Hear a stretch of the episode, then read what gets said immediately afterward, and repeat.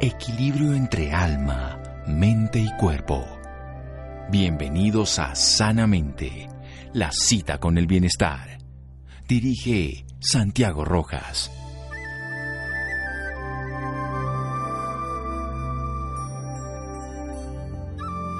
La buena salud no es algo que podamos comprar, sin embargo puede ser una cuenta de ahorros extremadamente valiosa. Ann Wilson Chef.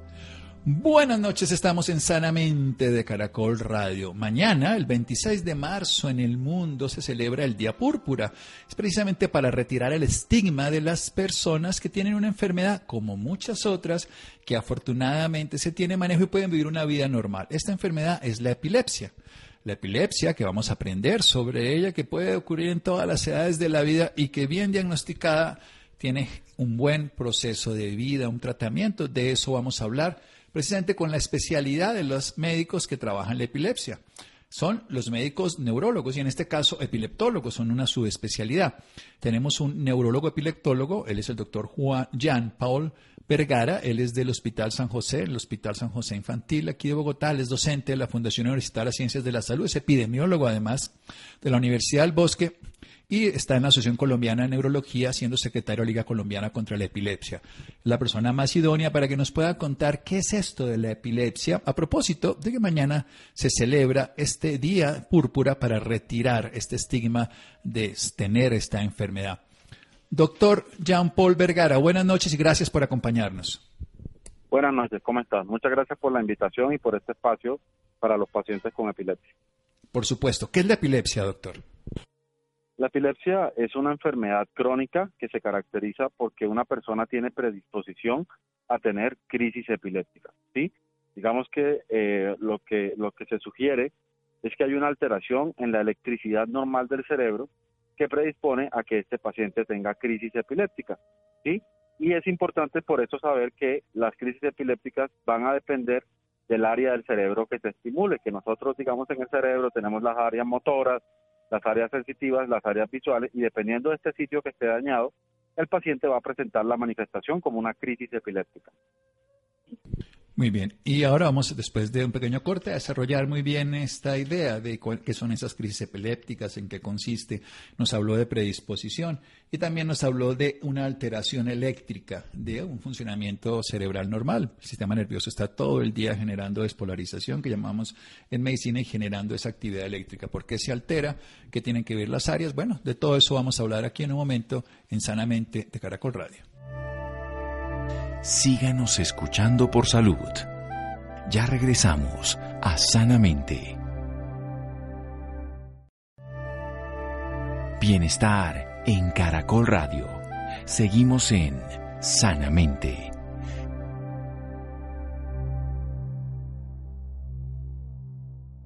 Seguimos en Sanamente de Caracol Radio. Esta noche estamos hablando con el doctor Jean-Paul Vergara, él es neurólogo epileptólogo eso significa que trabaja, además de todo el sistema nervioso y sus afectaciones, el área de la epilepsia.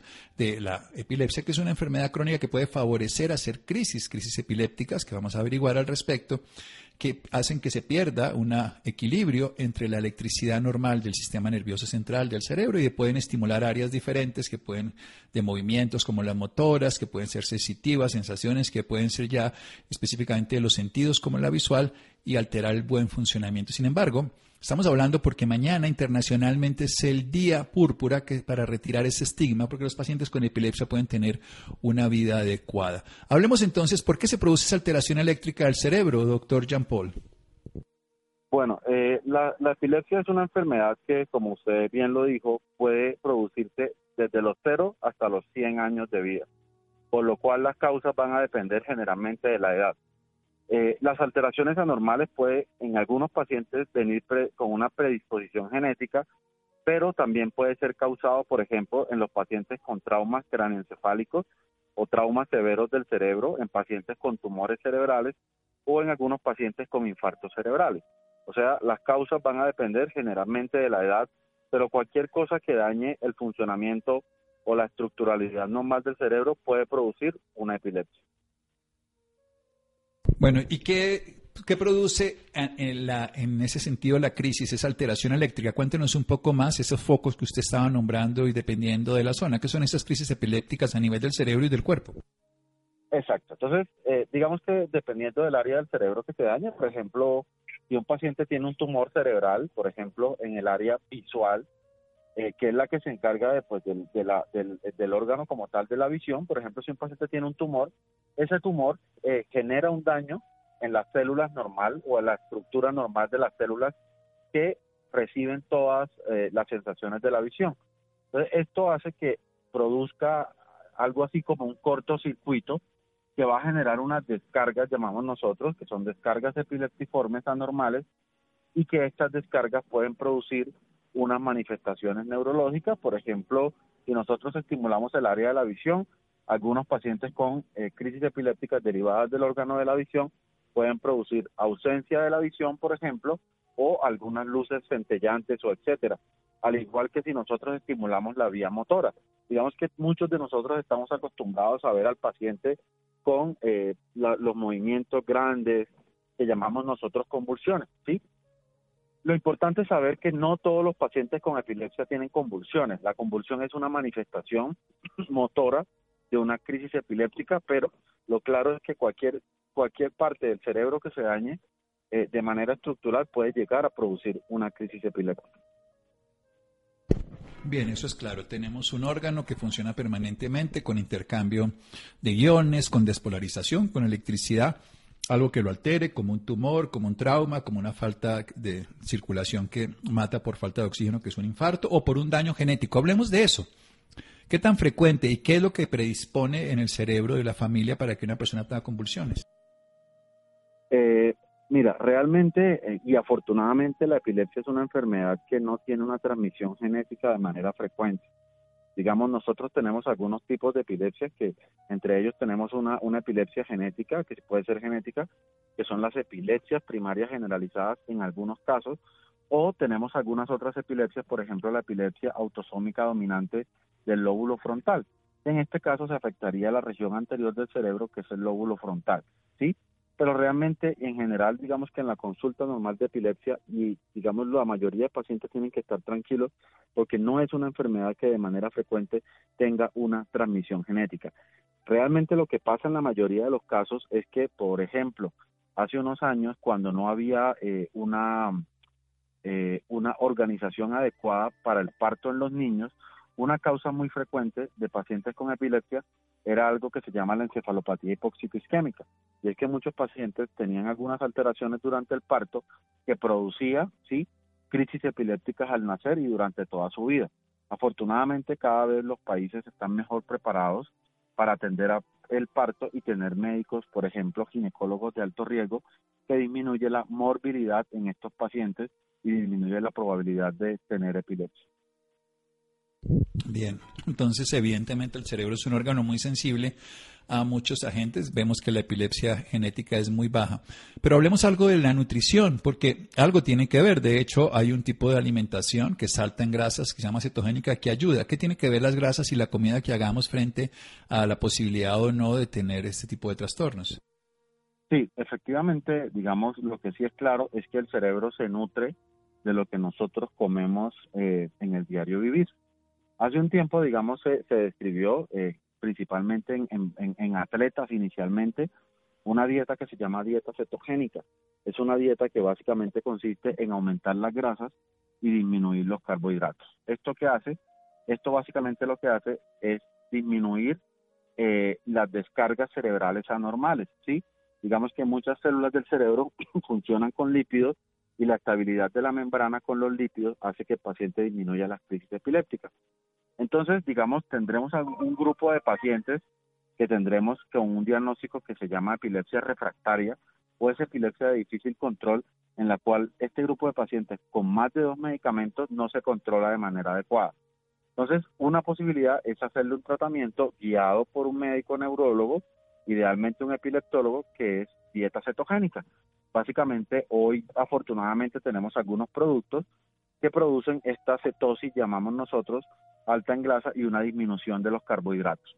Esto tratando de que nuestros pacientes no vayan a tener desnutrición ni otras complicaciones derivadas de esta dieta, pero en pacientes con epilepsia refractaria es bastante útil esta dieta cetogénica. Muy bien, la dieta funciona. Pero yo quiero que hablemos precisamente a propósito del día que se celebra mañana, ese día púrpura, de retirar el estigma. ¿Cómo es la vida de una persona que tiene hoy epilepsia? Bueno, digamos que hace un tiempo, digamos, era muy estigmatizada la epilepsia porque muchas personas no sabían ni por qué eh, en algunos países se derivó en que era una, una enfermedad sagrada, de hecho, ¿verdad? Eh, hoy sabemos nosotros que el 100% de pacientes con epilepsia, el 80% de pacientes se va a controlar muy bien con el uso de uno o máximo dos medicamentos cuando el neurólogo o el epileptólogo lo escoge de manera adecuada. Tendremos de este 100% un 20% que no se va a controlar muy bien y tendrán el diagnóstico de una epilepsia refractaria o de difícil control. A esto voy y es que el 80% de pacientes tiene una vida bastante normal, ¿verdad? Terminan sus estudios, tienen hijos, etcétera, y esa es la función del neurólogo y el epileptólogo. Ese otro 20% de pacientes necesitará tratamientos más avanzados para el control de las crisis. No quiere decir que no puedan llevar una vida normal, dentro de los cuales tendremos entre ellos disponibles la cirugía de epilepsia, ¿sí? Que lo que busca es disminuir la frecuencia de crisis y no en principio eh, curar la epilepsia. Muy bien, doctor. Vamos a hacer otro pequeño corte aquí en Sanamente de Caracol Radio. Cuatro de cada cinco van a tener una vida absolutamente natural y por eso tenemos que sacarlos de esa lista de estigmatización. Y ese otro 20%, pues hay que recurrir a tratamientos más específicos, unir la dieta cetogénica, la cirugía, pero en todo caso tenemos siempre que acompañarlos y apoyarlos. Hacemos un pequeño corte aquí en Sanamente de Caracol Radio. Síganos escuchando por salud. Ya regresamos a Sanamente. Bienestar en Caracol Radio. Seguimos en Sanamente.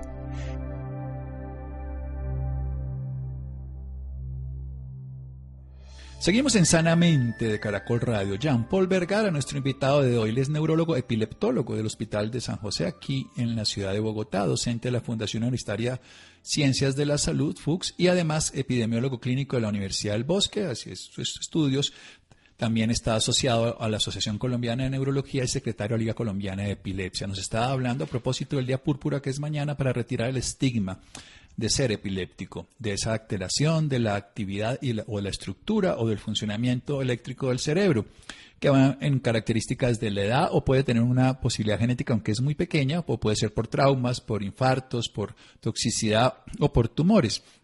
El cerebro se nutre de lo que comemos, por eso es tan importante la dieta. Se ha encontrado que la dieta en algunos pacientes con epilepsia refractaria, que sería el 20% de todos los pacientes de difícil control, el uso de estabilizar la membrana a través de darle más grasas, los lípidos, las grasas. El cerebro está constituido fundamentalmente de grasa, grasa buena. La grasa a veces la vemos como mala porque hay grasa obviamente trans o grasas fritas, pero eso no es lo que estamos hablando, grasas saludables que pueden ayudar.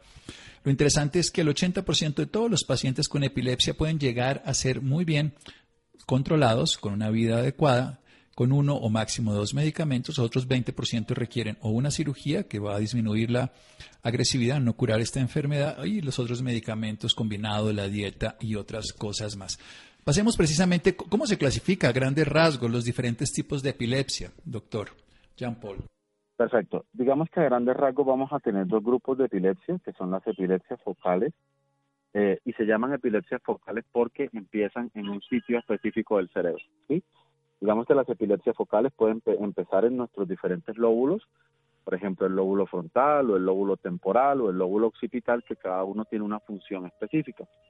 O tendremos otro grupo de epilepsias que son las epilepsias generalizadas.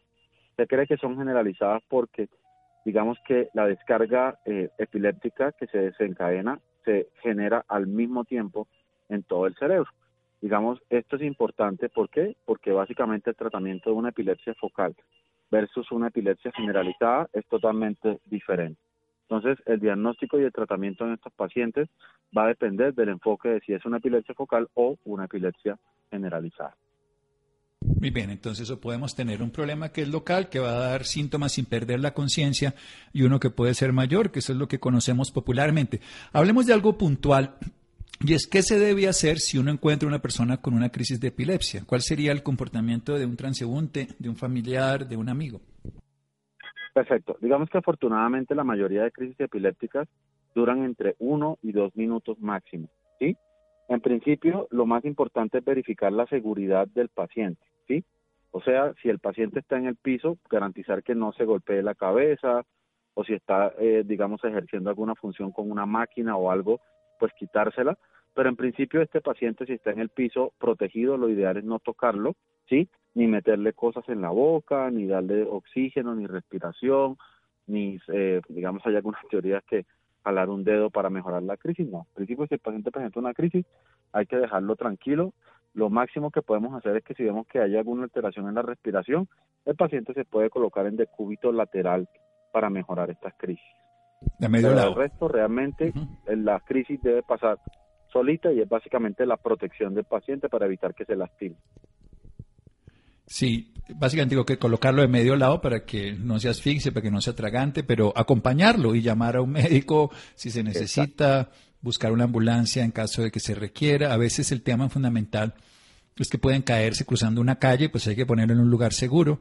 Pero entre menos haga una persona que no conoce, el resultado puede llegar a ser más satisfactorio. Estamos en un mes terminando un mes que se asocia al mes de la mujer, deberían ser todos los días y así tendríamos la igualdad, el equilibrio, el respeto.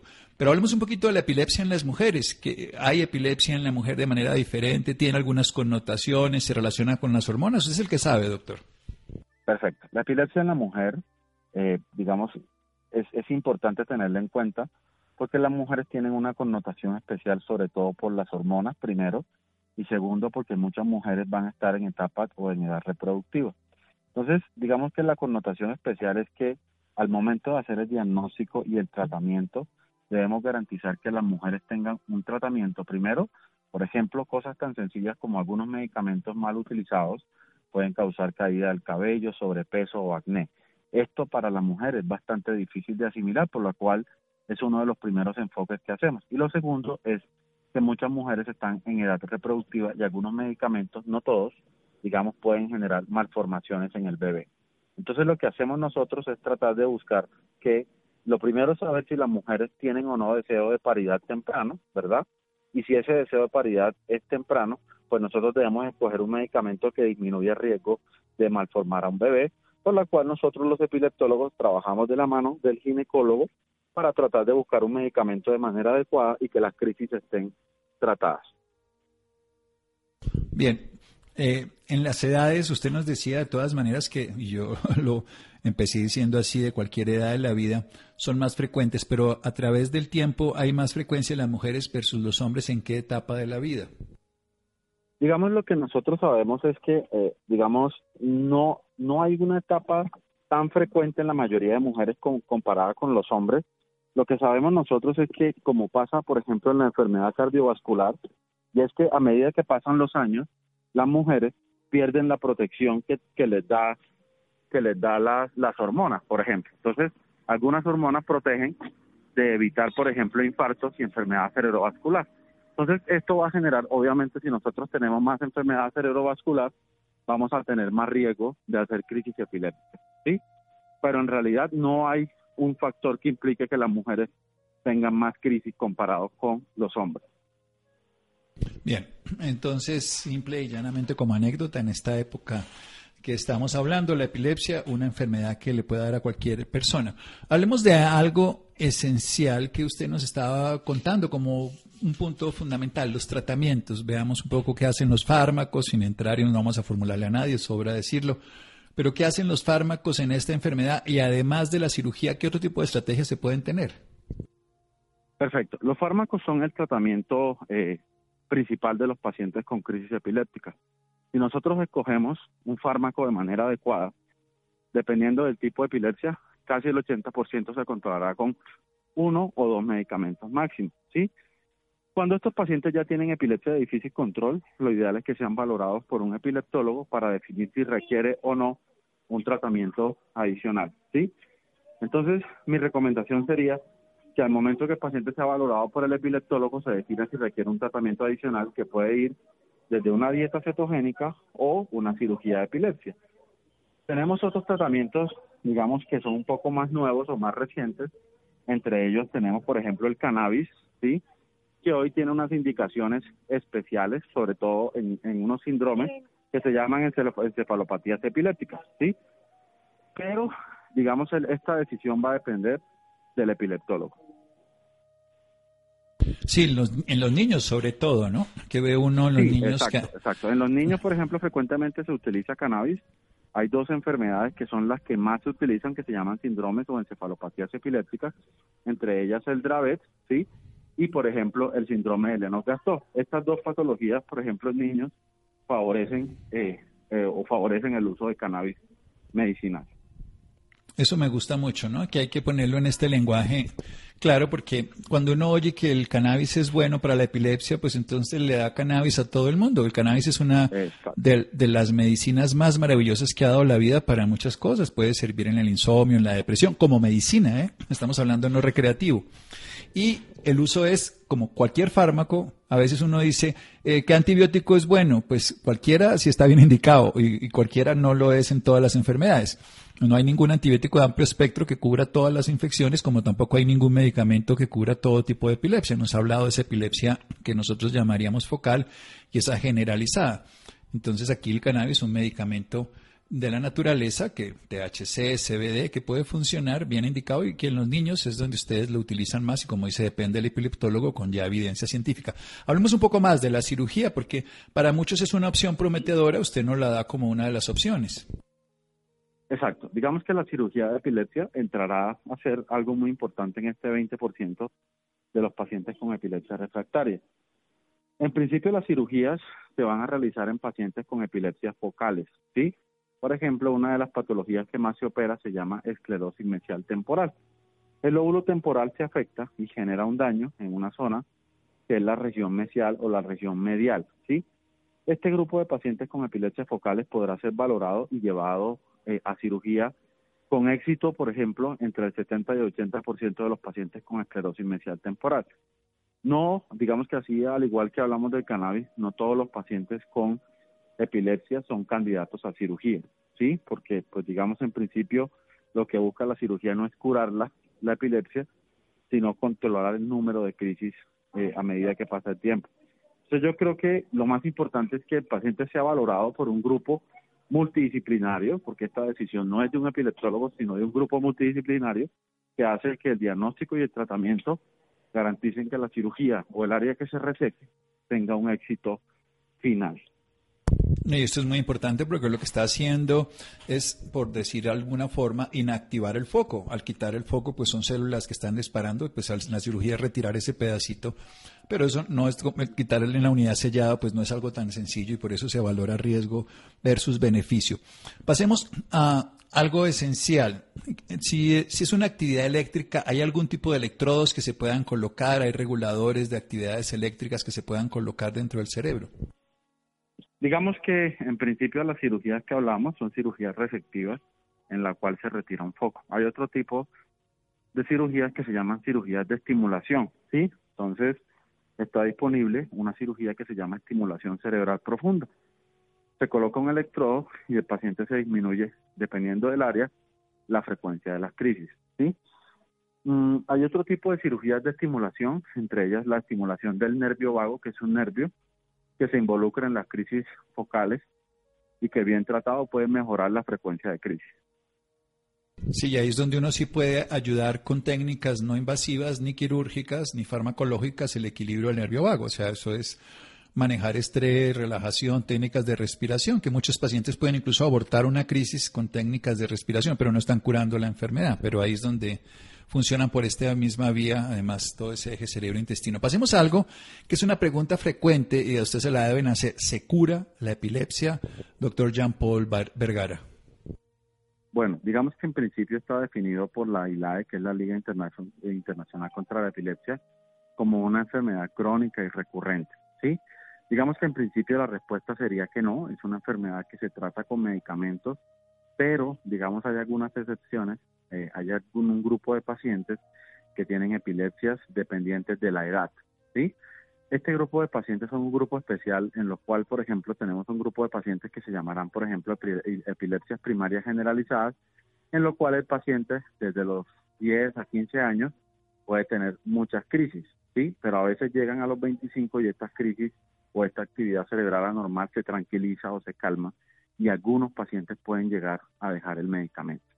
Pero no es el caso común y la decisión de quitar ¿sí? el medicamento depende del neurólogo, ¿sí? porque muchos pacientes toman como que tienen el medicamento y están controlados como, como que están curados. No, digamos, esta enfermedad es como cualquier otra, como la hipertensión o la diabetes. O sea, se toma un medicamento para la tensión, para que la tensión esté modulada. Pero probablemente si usted lo retira, pues el paciente aumenta la presión. Así funcionan los medicamentos anticrisis. Sí, esto es claro. La enfermedad existe. Lo que hace el medicamento es evitar que se manifieste, pero la enfermedad no se ha curado. Esto no es una infección que se mató la bacteria que generaba la, el proceso y el organismo pues ya se libró de la enfermedad. No, aquí la enfermedad sigue existiendo, está activa, el foco está activo, solo que está inhibido por una acción farmacológica y en ese sentido no está, no hay una curación. Hablemos entonces ya para terminar las investigaciones, el futuro de la, del manejo de la epilepsia, para dónde va con el paso del tiempo, doctor.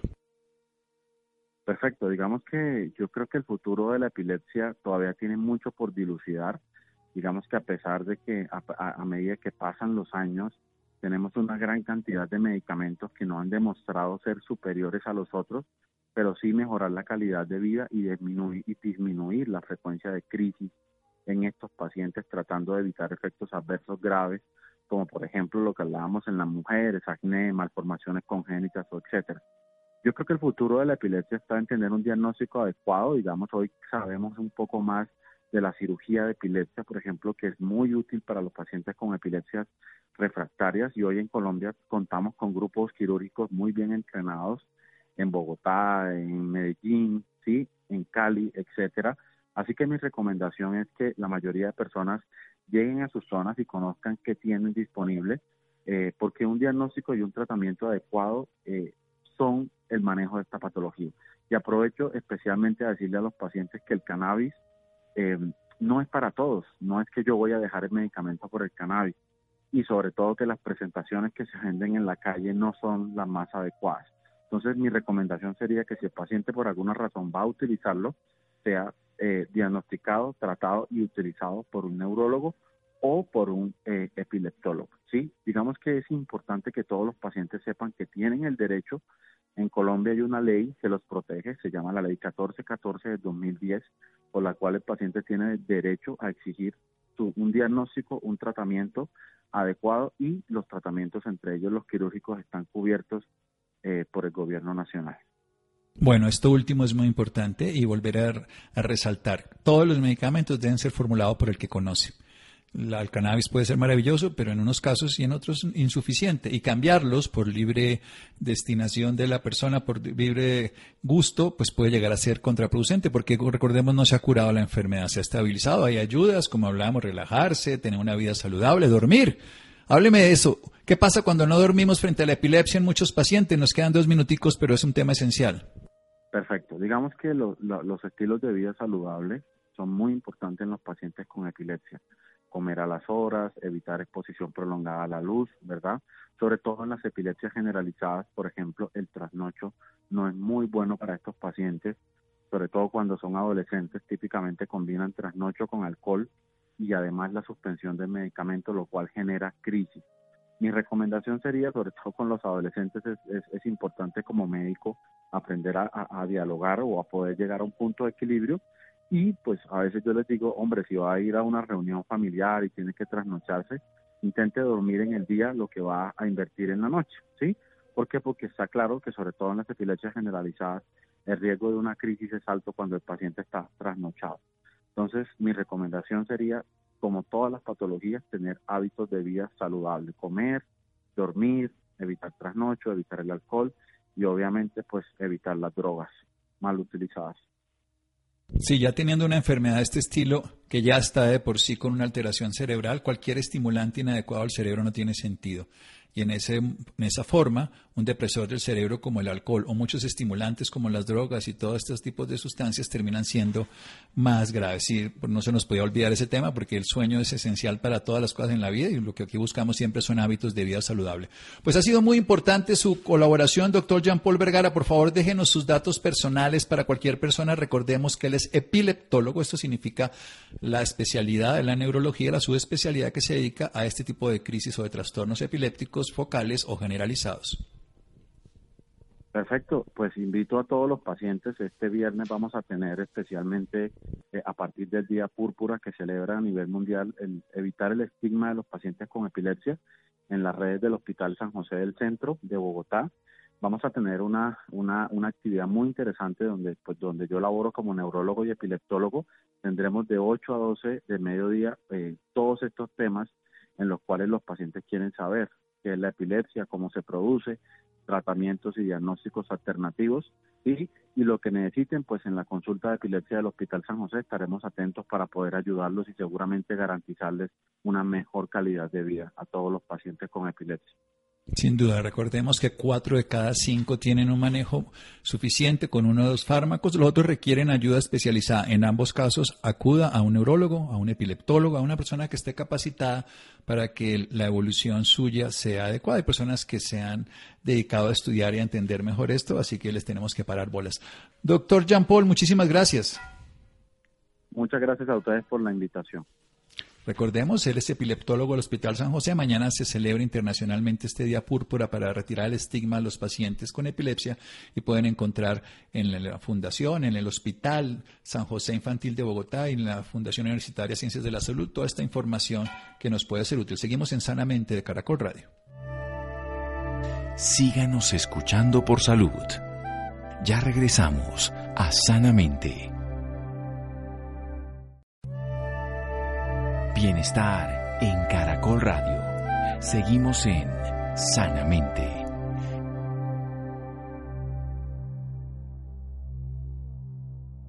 Seguimos en Sanamente de Caracol Radio. Cinco prácticas empresariales para avanzar en equidad de género. Un ambiente laboral diverso genera redes laborales sólidas que actúan desde el respeto y el trabajo en equipo. Adrián. Muy buenas noches Santiago y muy buenas noches a quienes nos escuchan a esta hora en Sanamente. Hablaremos en esta ocasión sobre cinco prácticas empresariales para avanzar en equidad de género. Es importante recordar que la capacidad de desarrollo y adaptación en un sector empresarial es indistinta del género. En AVI el 67% de colaboradores son mujeres. De hecho en Colombia el 64% de las posiciones gerenciales son lideradas precisamente por mujeres. Para hablarnos más sobre este tema nos acompaña en esta ocasión José Gómez. Él es director de recursos humanos para la región norte, Latam de AVI, con responsabilidad sobre Colombia, Perú, Ecuador y Venezuela. Es profesional especializado en administración de negocios del CESA con formación en liderazgo estratégico de recursos humanos. Cuenta con más de 15 años de experiencia en áreas de recursos humanos y previo a su experiencia profesional en AVI se desempeñó como director de recursos humanos de área andina para PepsiCo. José Gómez, muy buenas noches y bienvenido Sanamente a Caracol Radio. Adrián, un gusto saludarte. Buenas noches. Buenas noches a toda la audiencia. Bueno, para comenzar me gustaría que nos, que nos comentara cuál considera usted es la importancia de lograr la equidad de género dentro de las organizaciones.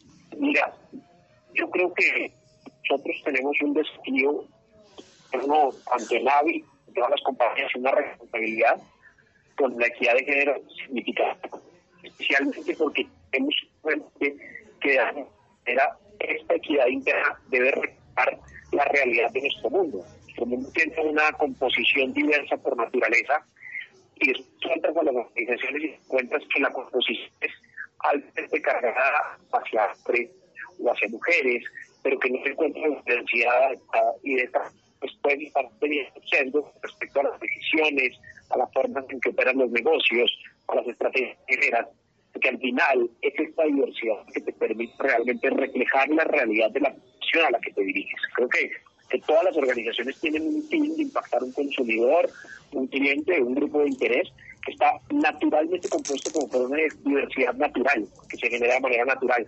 En esa forma, las organizaciones deben intentar de manera sistemática y de manera consciente crear esa diversidad internamente para poder generar un entorno mucho más apropiado y un impacto mucho más balanceado para consumidores, clientes, stakeholders, etcétera. ¿Y cómo es que consigue AVI posicionarse como la empresa número 5 con mejor ambiente laboral para el desarrollo de las mujeres en Colombia? Sí, y, gracias por mencionarlo. El, este ranking fue en el año 2020, que fuimos nombrados como la quinta mejor empresa para trabajar en Colombia para mujeres. Y si yo te, pudiera contar algunas de las cosas que, suceden dentro de AVI para, para que esto suceda, me, me referiría a cinco prácticas en general. La primera que yo te diría es la generación de conciencia en todos los niveles de la organización de la importancia de esta equidad. Esto quiere decir que nosotros como compañía y a todos los niveles, desde el representante de ventas hasta el equipo directivo, estamos totalmente conscientes en que generar entornos apropiados, diversos, flexibles, para que la mujer pueda realizar su carrera de manera exitosa dentro de algo, es una prioridad que tenemos, que medimos y con la cual estamos constantemente comprometidos y comunicando. Adicionalmente, creo que otro reto que hemos tratado de abordar es, el, es la fracción del, del talento inclusivo. Ser de alguna manera muy consecuentes en que esta conciencia que generamos se traduzca en la diversidad de nuestra búsqueda de talento. Nosotros tenemos retos, para que tengas una idea, donde cuando nos presentan una terna de candidatos o cuando nos presentan un grupo de candidatos para una posición, exigimos que venga el balance adecuado. Te pongo un ejemplo. Yo recibo una, una, una, una grilla de selección de candidatos para una posición que solamente incluye cuatro hombres. El reto que yo le voy a hacer a mi equipo que es, es que esa grilla tiene que traer diversidad.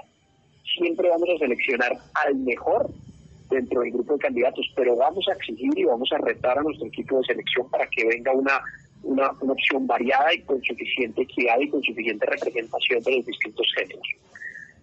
Y una vez tenemos a los equipos adentro, yo creo que el desarrollo se vuelve una de nuestras principales propuestas para la mujer en hábito.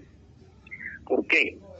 Porque personalizamos mucho nuestra relación, flexibilizamos mucho nuestras condiciones, de tal manera que cada persona encuentre dentro de nuestra organización la mejor manera de encontrar una realización personal y profesional.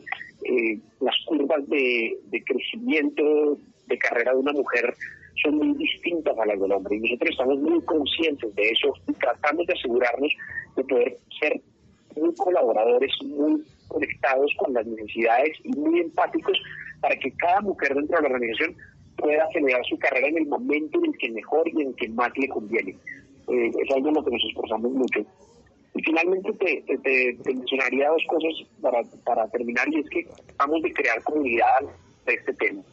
Y es mucho, convocar a muchas personas, muchos líderes que tenemos locales y iniciativas dentro y fuera de la compañía. Creo que la responsabilidad que tenemos como compañía, no solamente con las mujeres dentro de pero también con las mujeres de la sociedad colombiana, y es, nosotros hemos logrado un ambiente sólido para las mujeres y para pero no necesariamente esto es lo que se vive afuera de la comunidad, inclusive en el mismo sector que es nuestro sector. Hay muchas áreas que necesitamos aportar. Tratamos de ser muy, muy en nuestra presencia en la comunidad y en el ambiente externo para representar y ayudar a que las industrias, los sectores encuentren un mejor, balance, un mejor Y finalmente, hablar del tema. Y es algo que está tratando. Y creo que este mes es fundamental para esto.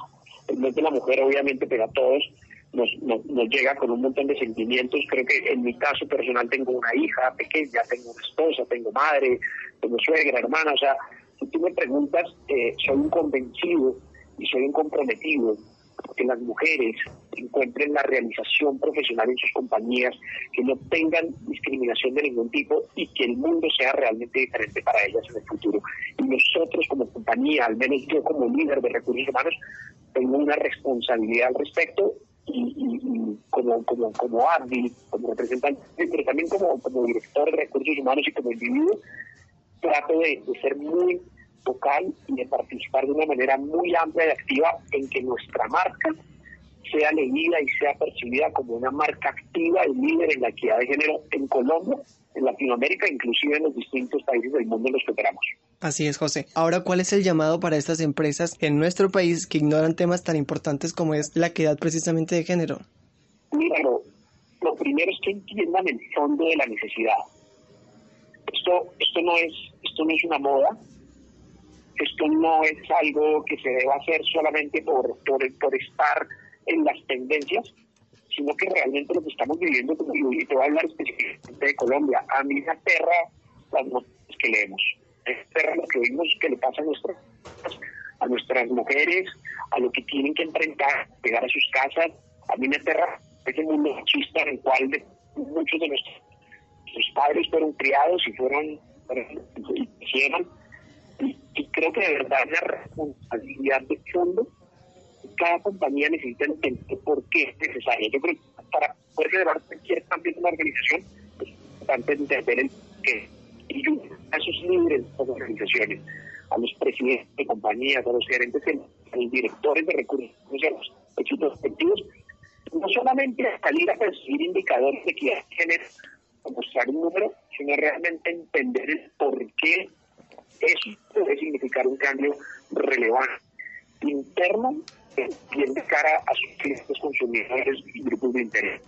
Que por esta partida y, y empezar a dar pasos pues, comprometidos con indicadores, con mediciones y con seguimiento que demuestren que ese tiene un plan, tiene un compromiso y tiene eso, eso es recomendación. Mira, es muy importante porque muchas compañías siguen el indicador porque lo recibe de manera, pues, casa matriz de alguna forma. Pero tú vas y miras si en el fondo de la discusión y del pensamiento existe una necesidad de respecto y no lo hay.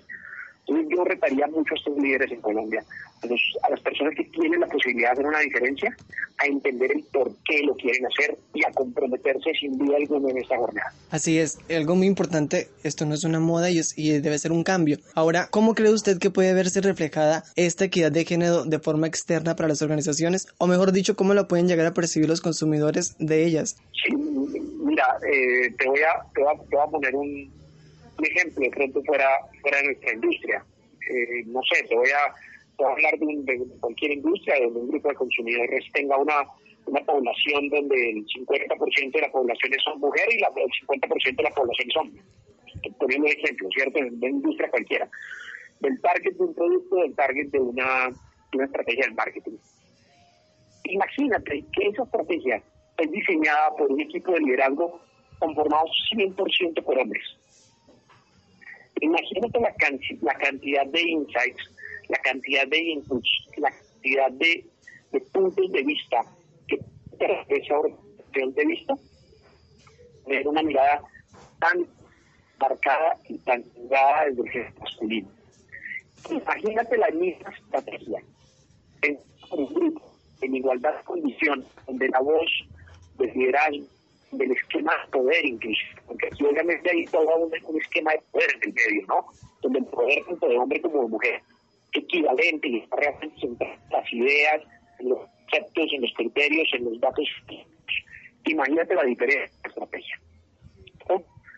Eh, si yo pensara y en la mano lo que me daría cuenta es probablemente una estrategia de mercadeo de esta industria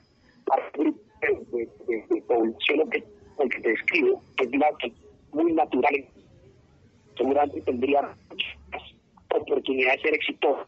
Es la necesidad de ese ese cliente, de ese paciente, cuando viene consolidada desde un equipo altamente diverso, que incorpora hombres, que incorpora mujeres y que les permite a ambos opinar, actuar, eh, ejercer influencia y ejercer poder de alguna manera en igualdad de condiciones. Entonces, esa podría ser una forma de mirarlo. Yo creo que, que esa es una de las razones por las cuales también desde los negocios es importante pensar en, en, esta equidad. Así es, José Gómez, muchísimas gracias por acompañarnos esta oportunidad en Sanamente de Caracol Radio. muchas gracias a ustedes por el tiempo y bueno, les reitero mi compromiso personal y el compromiso también de AMBI y de todos los que estamos en esta jornada por la equidad de género y obviamente por el crecimiento, desarrollo y realización personal y profesional de nuestras mujeres en Colombia, en Latinoamérica y en otros países y en el mundo. Así es, y para Santiago y para cada uno de nuestros oyentes, una feliz noche. Bueno, gracias Adrián. Muchas gracias a Fer, Ricardo Bedoya, Laura, Jessy Rodríguez. Quédense con una voz en el camino con Ley Martín. Caracol piensa en ti. Buenas noches.